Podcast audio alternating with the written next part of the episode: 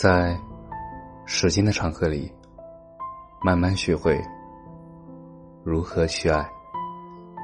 大家晚上好，我是深夜治愈师，则是每晚八点伴你入眠。朋友，发小结婚，我在外地上学，实在回不去。此为背景。对话如下：到底能不能回来参加婚礼啊？学校请不了假，就让红包代表我的心。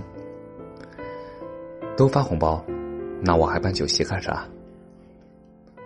酒等着假期补上。好兄弟却一个就不完美，很多事做不完美。也很完美的。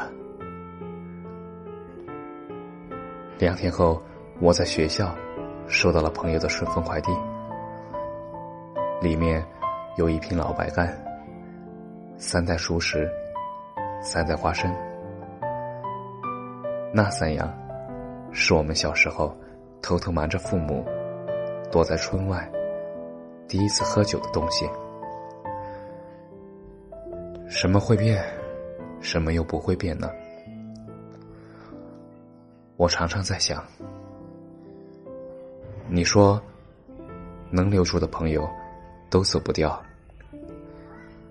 你说的时候，我就特别的相信。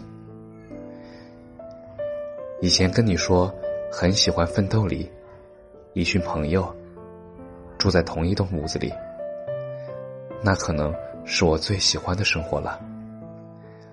现在想来，真是胸无大志啊！